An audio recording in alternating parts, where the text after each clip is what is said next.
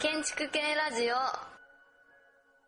この番組は2008年度全国一級建築士合格占有率ナンバーワン57.7%達成の建築士宅建のエキスパート総合資格学院の提供でお送りします。はい、えー、っと、今ですね、建築系ラジオのツイッターの収録が終わりまして、今、某横浜駅近くの居酒屋に来てます。えー、っと、今、隣に五十嵐さん、えー、っと、前に、え石川さん、え石川翔平さん、それから松田達さん、えなどなど、多彩な人たちが今、40人ぐらいここにいるわけですけれども、えー、と、これからなんか、ぜひ、ちょっと、まあ、これから、まあ、裏収、裏収録って、これから本当の収録ということで、まあ、ぜひちょっと、あの、聞いてみたいテーマがあるんですね、五十嵐さん。建築女子について、石川弟は何を思うっていうのをちょっと聞きたいなみたいな。そう。それをね、ちょっと聞いてみたいんだけど、いやまず何を何から喋ったらいいか全くわからないので、どうしたらいいやらみたいな感じなんですけど、これでなんだっけ、遺憾に思うとかって書いてるんだって。いや、遺憾に思う、遺憾に思うって書いてあったので、まあ、実際遺憾に思ってるわけですけど、あのー、何これ、建築女子トークを俺がするみたいな回なのかないや、そもそもそも、あのー、そもそも僕が問題にしているのは、ああの子たちが展覧会をやること自体というよりも、あのー、なんていうんですかね、あのー、いや、建築女子っていうネーミングはどうなんだって話がまずあるわけですよ。その、じゃじゃあ建築少年はいいのね？建築少年？知らないの？知らないです、知らないです。ま、マジで知らない。知らない知らない何歳28です。あの、90年代の半ばに、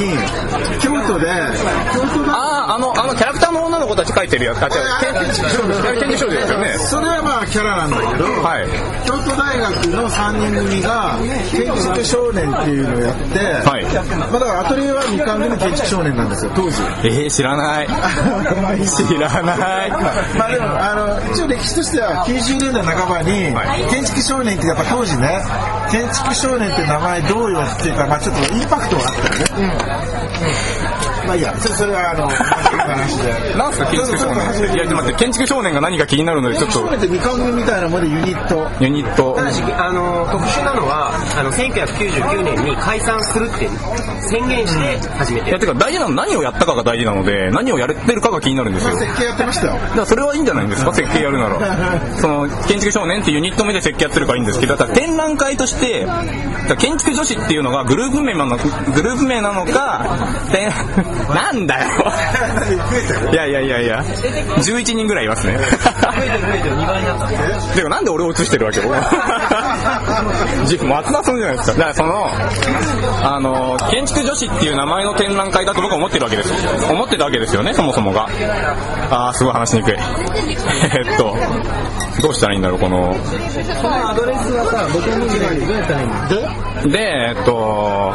何から話したらいいんだろうな何一番、こう、違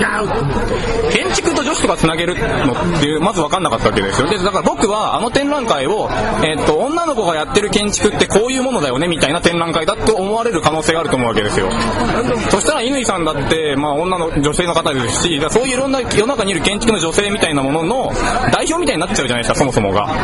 それって結構まずいと思うわけですね。じゃあそこにある作品が本当に女性的なクオリティを発揮しているならば、みんなが納得するならばならば別にいいですけれども、あそこにあるのは学生作品だし、別に誰かが後押しして、これをいいよって権威づけてるものでもないし、それを、あれだけこう、建築女子で学生で面白いですよとかいう話でやっていると。じゃあなんかその女子っていうところにテーゼがあるのかな、まあなんか自覚があるのかなと思ったので、まあラジオ聞いたんですよ。聞かないと批判できないので、そしたらなんかツイッターで繋がるのが面白いとかそういう話になっていたりとかして、いや女子関係なくねとか言って、いや俺ツイッターやってるしみたいな話になるわけですよね。あの、それってだから建築女子とか言う必要もないし、学生だし、作ってるわけじゃないし、いや実作を作ってるんだったら別にいいと思うんですよ。学生の作品をあたかも建築の女の子の代表としてやると。でそれがなんか自分の写真と自分の好きな本とセットになって作品が置いてあると、いやそれってそもそも建築じゃねえだろって話なわけですね。で、それでなんかクリエイティブという言葉が飛び交っているので、いやクリエイティブってなんだよみたいな話なわけですよ。別に建築学科ってクリエイティブじゃねえだろという話なわけで、そういう、そういうこうのいろいろなものが積み重なった結果いや建築女子とかおかしいわけですよね。じゃあ何がいいのって聞かれるんだったらいや女子建築学生による作品展だったら僕はいいと思うんですよ。間違ってないですから。だから建築女子って言葉が問題なんじゃないのってことを言いたいわけですはい。事実関係から言うと、建僕別にあの擁護するつもりもないんだけど、グループ名が建築女子なんだよね。展覧会名ではないんだよね。で、まあ、要は建築女子が一般名詞みたいに聞こえるのがムカつくってことなんですかね。その、えっと、フェミニズム、フェミニズムの問題っていうのはまた別にあると思うんですよ。例えば、女性専用車両っていう問題もありますし、その、社会の中で女性が働きやすい仕事場を作るみたいなものがあるときに、その女性ってフューチャーしないっていうことが、まずまあ、社会の中では、その、会社の中では差別をしないようにしましょうっていう人がいるじゃないですか。僕、それは間違ってないと思うんですよ。ただ、その時に、女の子であるがゆえに、こういう場所で展覧会が学生でできましたってアピールされているのは、いや、それフェミニズムの問題から言ったら、真っ向に戦っているので、そういうその、社会と女性の関係を話している人たちに対して、建築の中で女性ってこんな風に扱ってるんですよ、ヘラヘラみたいなものが映ると、いや、それってなんか、僕のやってる建築ってもっとちゃんとしてるものだったはずなのに、なんか、そうそうそう。で僕が、あの、これ言っていいのかわかんないんですけど、いや、キャバクラに見えるわけですよ、はっきり言って。まあ、ガールズバーとか言ってましたね。そうそうそう。僕がね、いや、だからそのなんか、例えば、あの、出会いの話もそうで、建築系ラジオの後の飲み会に女の子が来て、私ちょっとそういうことやりみたいんですけど、とか言われて、いや、俺ちょっとじゃあ枠あるから一個紹介するよみたいな感じで、やってるみたいなものに見えてしまって、いや、それ完璧にあの、グラビアアイドルが、まあ、親父とギャルの持ちつ持たれそうそう、俺ちょっと編集枠で1個女の子出せる枠あるから出してあげるよとか言って、出るみたいな話なので、あ、これまずいな。話なので、いや、そういうものに見えてしまうと、いや、それって建築と関係ないし、なんか自分が貶められてる感があるのですごい嫌なわけですよね。っていう気持ちがあります。そうするとやっぱりこう、なんかこの違和感っていうのが3つぐらいあって、なんか1つがその、要するに建築女子っていう一般名詞を使ってることに無自覚であるっていうことと、それからは中身のクオリティが低いってことと、それから周りがそれに対して妙にチヤホヤしてるっていうことと、ポジティブですよね。そう、もうそう、妙にポジティブに、頑張れみたいな感じでチヤホヤしてるのと、またね、その3つぐらいが、こう、ないまぜになってると。あの、それについてなんですけど、あの、ポジティブであることはすごくいいと思うんですよ。だ周りの人たちが学生だし、若いんだから、まあ、君たちの可能性はきっとこういうところだよっていうのはすごくいいことだと思っていて、ただ、その人たちのその言葉がきっと届いてないんじゃないかなっていう気がしたんですよね。つまり、その、写真と本と作品がセットになっているっていうのは、ものすごい魅力的な状況なんですよ。それは、その気持ちはすごく分かって、で、それをこの新しい建築の可能性って言いたい気持ちは分かるんですけど、多分本人たちはそこに自覚がないんだろうなと思うんですね。つまり、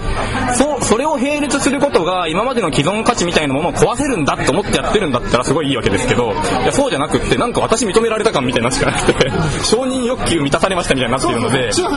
そう。けど大人たちは、いや、君たちには可能性があるんだよって言って、あそれってずれてるので、いや、そこはなんとかしないといけないんじゃないのかなっていう感じで思いました。いいね。石川君いいね。石川君いいね。褒めていただきありがとうございます。うん。そうね。まあ僕のなんか思ってることはあの少しずつ言うけど、例えば、あ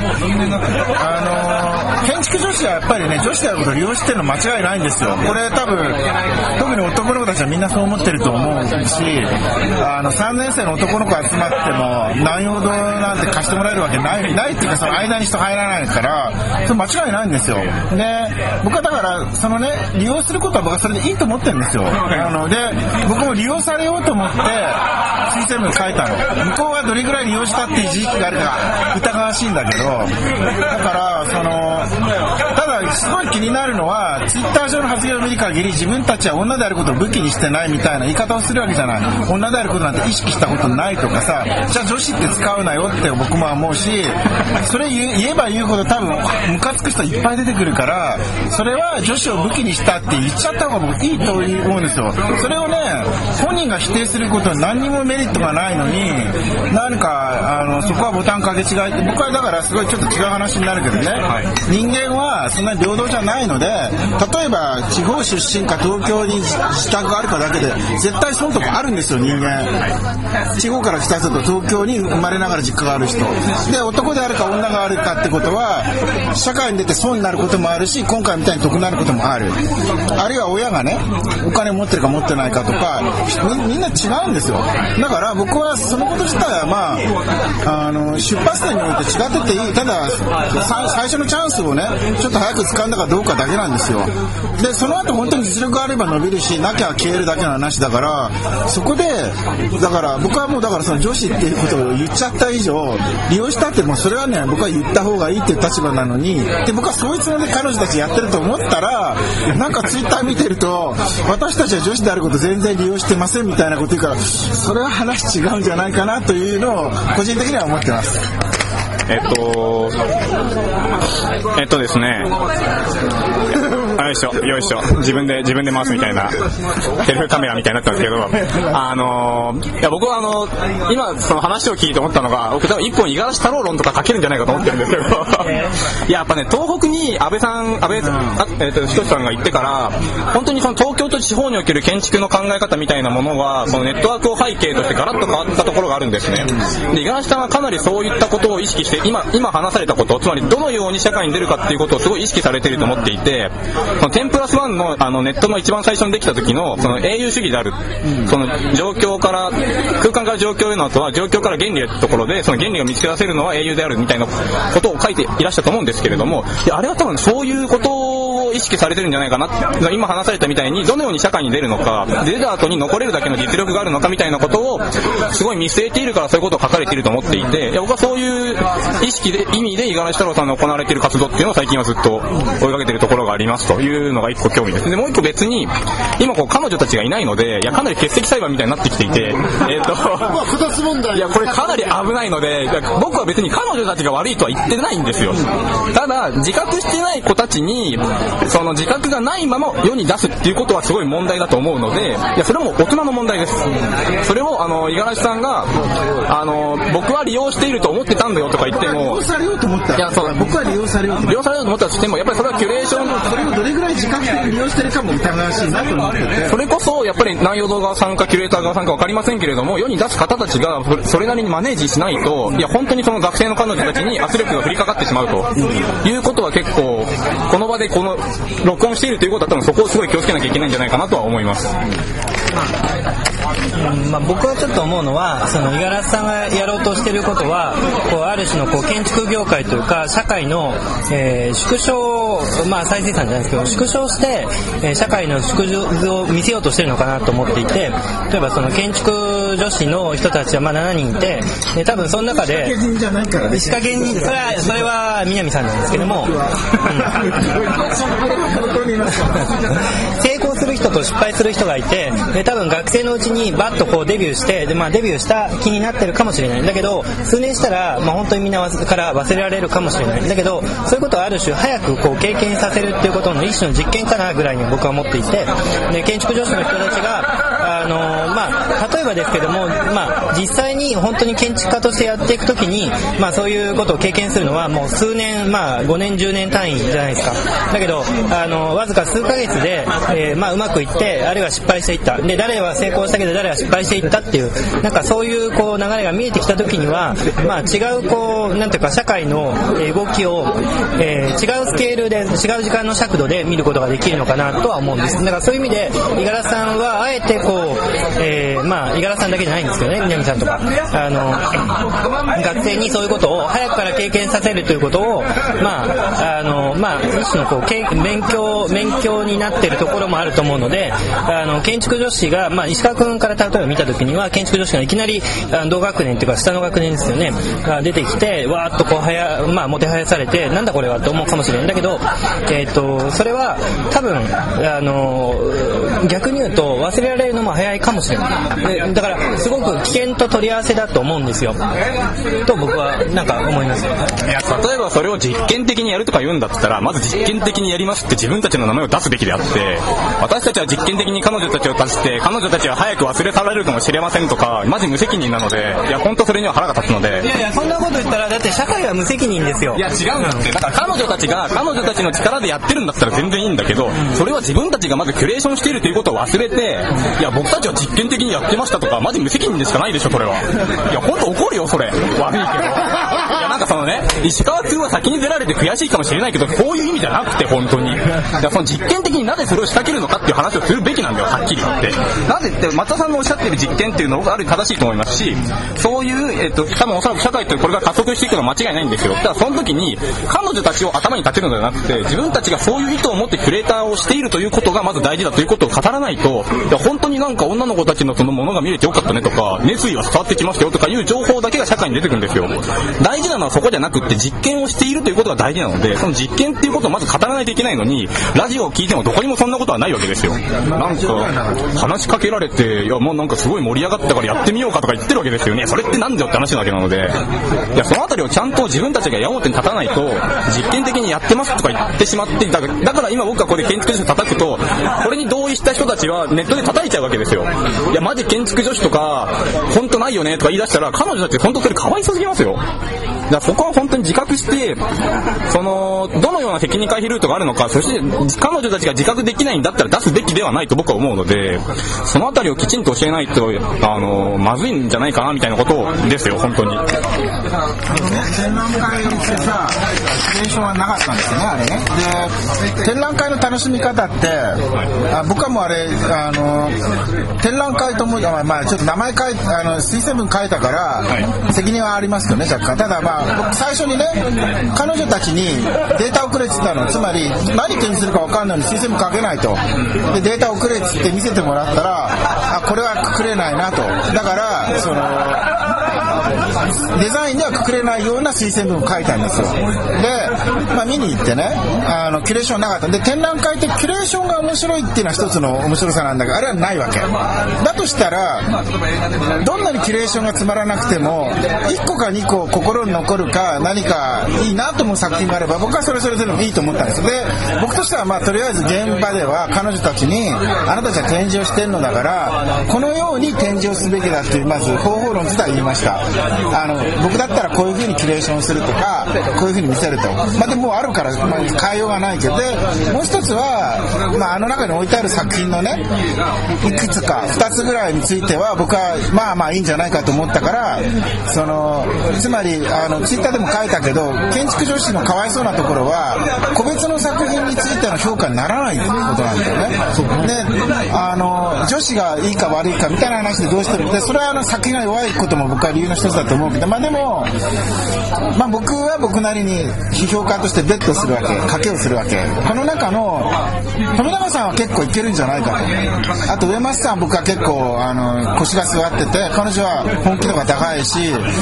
まあ僕はその、例えば二人はね、あの、見どころがあるんじゃないかって、もうあえて差異をつけるわけ。あの、みんな仲良く手繋いでゴールインじゃなくて、で、だからその、展覧会の企画としてはもう面白くないっていうか、その、キュレーションができてないからもう評価しようがないんだけど、その中に一人残る人がいれば、僕はそれそれで逆に歴史化されるんですよね。なので、ツイッターでもちょっと書いたんだけど、あの、ランダムズってバンド知ってます ?1970 年代のガールズバンドがあったんですよ。それは、当時、ロックってのは男のものだった時に、まあ、はっきり言って極物バンドなんだけど、下着をつけて歌ったバンドがあったんですよ。もうはっきり言って、最初はもう完全にその、女の子が下着でロックを、ちょっとハードロックっぽいの歌ってるっていうので、結構注目されて日本にも来てるんだけど、で、そのバンドはもうすぐ消えた。だけど、ジョン・ジェットっていう人がね、その中にいて、彼女は I Love Rock and Roll っていう曲を80年代に出して、I Love Rock and Roll はやっぱすごいもう、ロックのクラシックになってるから、その、もしジョン・ジェット生まなかったらランダムウェイズはもう単なるあだ花ですよ。すぐ消える。だけど、ジョン・ジェットっていう人を一人残して、彼女はロックの一応クラシックの曲を作って、まあロックゴッドああお姉ちゃんみたいな感じの人を作ったから、ランダムウェイっていうバンドはジョン・ジェットを生み出したということで、ロックの歴史は残ると思うんですよ。だから僕は同じように建築女子は、その中で一人ね、誰か後に頑張った人がいれば、建築女子という名前は、その人を生み出した、えーバンドというか、グループ名として残る、そういう歴史的な意味についてはちょっと興味があるというのが僕の考え方。それはいやその五十嵐さんのおっしゃることは分かるのですが、えっとまずキュレーションがないというかキュレーションがいないということはまあけど間に一人噛んでると思うのでその方がキュレーターなんじゃないかっていう気はしなくもないわけですけど。だって彼女だって南陽堂に行ったわけじゃないでしょ？それは僕も思ってるので。間にいる人はでもあの紹介だけですけどねいやそしたらもう何も関わるべきではなかったと思うんです。ラジオすらやるべきじゃなかったと思うし。それはまあそれは別問題であるんですけど。僕が思うのは五十嵐さんがそのようなその未来を見据えていた時にけどそこに展覧会に来てる人は今を生きてるんですよね。それがやっぱりまあネックになるというか。でだったらいや建築女子展っていうものを本当に考えるんだったらどうしたらいいかとか僕考えてるわけですよリアルにいやそれだったらあの五十嵐さんがおっしゃっていたようにちゃんと建築の、えー、と女性女子学生の作品を評価してる先生っていらっしゃるのでその方が今まで卒業設計とかで評価している評価された作品を集めてくる方がいいわけですよそしたらなぜその作品が評価されてるかって話はつくわけなのででそれで実際に建築女子のあの女子建築学生の作品が評価されていますとでそれはそれぞれ、えっと評価した先生がこういうこと言ってますとかやれればでその中から一人歴史に残るやつ出ればいいって話なわけですけどそのとにかくランダムに抽出された人がもしかしたら歴史に残るかもしれないという話になってしまうので。ランダムとはいえ僕はアベレージより上だと思ってますけどねあれでも。アベアベアベレージっていうか。あアベレージと3しては。年生の女の子誰でも集めたっていうよりはまあやっぱり若干やる気がある子だし。それそれってけど若干なので、いやけどそそのレベルで言ったら、いや本当にすごいやつとか、まあ頑張ってるやつがいいっぱいいるので、東北大だっているよ。そう、もちろんいると思う。だったらその東北大の学生やりましょうよとか言ったら、は 早いわけじゃないですか。だからもうちょっとその、どこまで自分が責任を取れるかっていうのを考えるべきなのかなっていうのは、まあ、ややる側にしてもやらない側にしても、あるんじゃないかなって思いますけどね。難しいよ。やっぱりそのバンドの話と同じでさバンドなんてやっぱたまたまさ同じさあの街に住んでたとかさ同じ高校だみたいな感じから出てくるので、まあ、僕はねほほとんどあれバンドみたいなもんだと思ってて、そ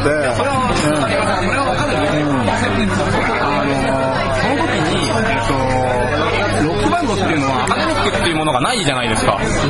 その、ロックのアカデミーとかない、まあ今はあるかもしれないですけど。やっぱり楽曲の評価は売り上げと、まあ、売り上げだけじゃない。記憶に残る違うファクターがあるのでもちろん淘汰されますよ、はい、だから建築女子がツイッター上でみんなにちやほやされてるんじゃなくて僕はその淘汰される側のファクターを提出したかったわけです、そういうことになります、あの結構その今ツイッターって言葉出ましたけどもある意味でまあああいうやっぱりこう苛立ってる状況っていうのはああいうのに対してわあ頑張ってるねポジティブだねみたいなことでなんかこうチヤホヤする言葉しか生まれない状況っていうのが今のツイッターとかあるいはツイッター以前に今の社会の中で結構あるような気がするだからねさっき言ったように最初のインパクトでどれだけニュース性があるかどうかだけどその深みみたいなことが全然評価されなくてっていう風ななんかあのイベントの状況もあると思うんですね。石川君がさ、ちょっとムカつくの分かるんです例えばさ、あのね、あみんなにね、よかったね、こんなことやってコミュニケーションしてよかったね、みたいな言説がさ、ツイッターに溢れてるわけでしょ？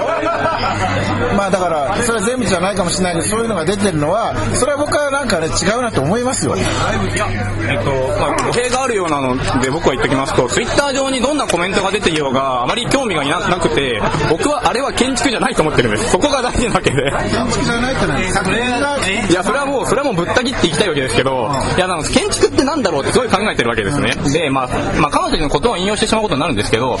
あの、僕のコメントとかを見てたのかわかりませんけど、まあ、あるつぶやきをした後に、人がこう、人のクリエイティビティを喚起するようなポジティブな発言じゃなきゃダメだよねみたいな言葉が出てきたわけですよ。それってなんか建築学と関係がまあなくはないですけれども、クリエイティブなものを作り続けるのが建築ですではないので間違いなく。その時に、あそこにある作品っていうのは、まあ基礎とかはディテールとか全てぶっ飛んでいて、なぜかこう壁とも、壁しかないものとかあったりして、それ建物じゃないよねみたいになってるわけですよ。つまり、建物、建築があった時に、何を外して何を入れるか、で、それに自分の意思をベットするわけですよね。私はこれにかけるってなってるのが、これ私のクリエイティビティですみたいなものしかなくて、そのクリエイティビティを承認してくださいっていう問題になってるわけですよ。それはもうかなり社会としてはねじれていて、僕はそれを建築学としては認めたくないっていうことを思ってるわけですね。展示見に行ったの？い行きましたもちろん。で、行ったら、なんか何人かの方とかが、こう、ペーって話してるじゃないですか。で、僕が、なんで来たんですか？とか言われて、いや、南陽堂に寄ったんで上に上がってみましたとか言ったら、なんか放置されて、なんかこう、なんかみんながすごいツイッター上で、なんかすごい熱意感じたとか言ってる中、俺一人放置されて歩いてるみたいになって、あれ？どういうこと？なんかたまたま通りすがったから誰も声かけてくれないのかなとか言ったら、要は建築だと思えないってことだね、石川まあそうです、もちろん。じゃあ、じゃあちょっと町田君。いやだからその、えー、と石川さんの、えー建築というのは何か？松田さんの話を聞いた。五十嵐さんの表とかいう松田あの石川さんの表とか。建築女子ですか？建,、うん、建築女子にえっとねそれもまだ難しい話なんですけども、えーだから僕は別にそのうん、まあ、さっき言ったことが結構自分の中で思ってることであのかなりねその早めて、えー社会的なこう経験をさせようとしてるのかなっていう気はするんですよ。で南さんとか、まあ、そもそも南さんなんですけども南さんは建築女子のあの、まあ、彼女たちの、えーまあ、プロモーションしようとしたわけですよね。で僕も別に僕が建築系ラジオでなんかインタビューしたかったわけではなくて南さんが「松田君やらないやってくれ」みたいな話が来てで、まあ、それでやったわけですね。それはそれでいや、まあ、せっかくそういう話が来たんだったらそれはなんだか面白い風に面白いことになればいいなと思いながらやってたわけですけれども、ねなんかでもなんかそのやり方とか、あれが例えば建築女子っていう風なタイトルでやるんだったらばもうちょっと違うやり方とか進め方とかネゴシエーションの仕方があったんじゃないかっていうふうに思われる。それに対しての不満というかは。いだからネゴシエーションは基本的には、えー、とまず、まあまあ、裏を言っちゃうとまず南さん経由南さんがやっぱりアドバイ、まあ、実際名前入ってますけどもアドバイザーでやってるのがありますよね。で彼女たち自身のネゴシエーションがうまかったかって言えばあの僕自身も来た時にはあの下手くそだと思いましたよでやっぱりこういうネゴシエーションをされたらいや僕でもやっぱりちょっとあのこれはどうかなっていうだから途中で何回か腹立ったこともあったんですよ。いや、えっ、と、やっぱり、いや、単純にだから、あの、これをやってくださいっていう時に、あの、こういう頼み方をしない方がいいなっていうのをやってるので、で、まあ、僕はだからでも、基本的には、まあ、建築系ラジオを公演にしようという話が入って、まあ、公演としてやるんならば、ここまでやるけれども、まあ、それ以上はやれないという一定一定のラインは絶対ありますよ。で、えっ、と、そこら辺はでもやっぱり、まあ、学生だからっていうのもあれだけども、あの、結構無自覚ですよね。どこまで自分たちがやっていいかってことに関しては、あの、すごく無自覚であるし、で、あの、彼女たちは、あの、まあ、でもこれもね、さ多分社会、例えば芸能界だって同じだと思うんですけども、自分たちは何もやれないけど、それを陰で支えてくれる人がいるわけじゃないですか。だけど、そのことに関してはかなり無自覚だったとは思います。なるほどじゃあちょっとこの辺で少しちょっとスプーンかましてじゃああのクリューさんあのそれで今までの流れと関係なくてもいいんでいや、あの、私あの、まず、建築女子店にまず行ってなくて、あとあの、建築女子店のメンバーの一人と、あの、あの、コンタクトもあるので、あの、ちょっと偏った見方になるかもしれないんですけど、あの、今言ったような話とか、正直実験し、実験だったみたいな、なんか実験がどうこうとかいう話って、彼女たちと実際に共有していらっしゃるんですか？え、その、この、いや、実験としてはどうのこうのだったとか、その、もうその、その、ネゴシエーションいろいろ下手だったとかいうのは、そういう情報を彼女たちと一回共有してるんですか？いやだから実験っていうのは今僕はさっきこれはまあ一種の実験だろうっていうふうに思って言っただけで彼女たちは実験だとはもちろん思ってないですよ。だけど大きな視点からマクロな視点から見たらそれは一種の実験にも見えるっていう話をしたんですよ。で彼女たちは自分たちは、まあ、今ある種のこうデビューを果たしているというその最中にあるみたいに思ってる人もいるかもしれない。だけどあの本当はもっとゆっくりかけてやるべきだと僕は本当は思いますよ。だけどだからそれを見てると石川君とかはなんでそんないきなり彼女たち何もやってないのにあんなの建築じゃないって言うわけだけれども。まあまあまあ。それは語弊があるんだってまあまあじゃあまあのまあちょっとあのクリューさんさあのごめんなさいね。いや、あの、なんか、あの、いや、私がちょっと、あの、まあ、同性だからっていうのもあってわかんないですけど、彼女たち寄りなのかもしれなくて偏ってるかもしれないんですけど、なんか、直接彼女たちとこういう話してないのに、こういうところで、しかも公開してるってちょっと不誠実な感じがするんですけど、こたつ問題系です2つ問題と同じ批判が。いや、ていうか、あの、話をツイッター上ではしてるけどねいや、でもツイッター、ツイッターのタイムライン上で議論するのと、ここでこうやって言ってるのって、正直、言ってること言ってるよでもいや、言ってること言ってるからって、こういう時にこういうのやっていいのか、まあでもすいません、私が勝手に。でもまあこれを公開しないであのじゃあ裏で行った方がいいのかって話いや、そうだけど、これはそもそもパラレルな問題ではなくて、やっぱりこれを彼女たちの問題として語るのはやっぱりまずくて、僕はそうだから語りたくないわけですよ。だからいや僕らだって責任を感じてるから今喋ってるわけでしょいやわかそれもわかるんですけど。松田さんが。何何何分かるんですけど何いやでも。どうすべきだと思うどうすべきですか多分ね高橋さんだって当事者来いって呼び呼びましたけどね。だってこのことは伝わるじゃない。だってだから僕もけしかけてツイッター上で今議論してるよっていうのは見見ろっていう意味で。言うあらあらゆる表現したものは欠席裁判されていいと思いますよ。あでもなんか欠席裁判とユーストってなんか違う気がするんですけど。つもりもないけどその、まあ、いないから形式上そうなるけどただ表現されたものは別にエヴァンゲリオンについてどう思うかって綾野さんとかガイナックスだったって誰もが語っていやあの表現されたものにあのパブリックに表現されたものはどのように議論されてもいいっていうのは僕は思うけどいやあの議論するのはもちろん大賛成なんですけどそのプロモーションそのそういう時にそのこうプロモーションすべきだったとかなんかそういう話もあるのってなんかうまく言えないんですけどなんか若干不誠実な感じがします？ういやでも五十嵐さんこれもまく言えないんですけどうまく言えないんですけど。いやえっと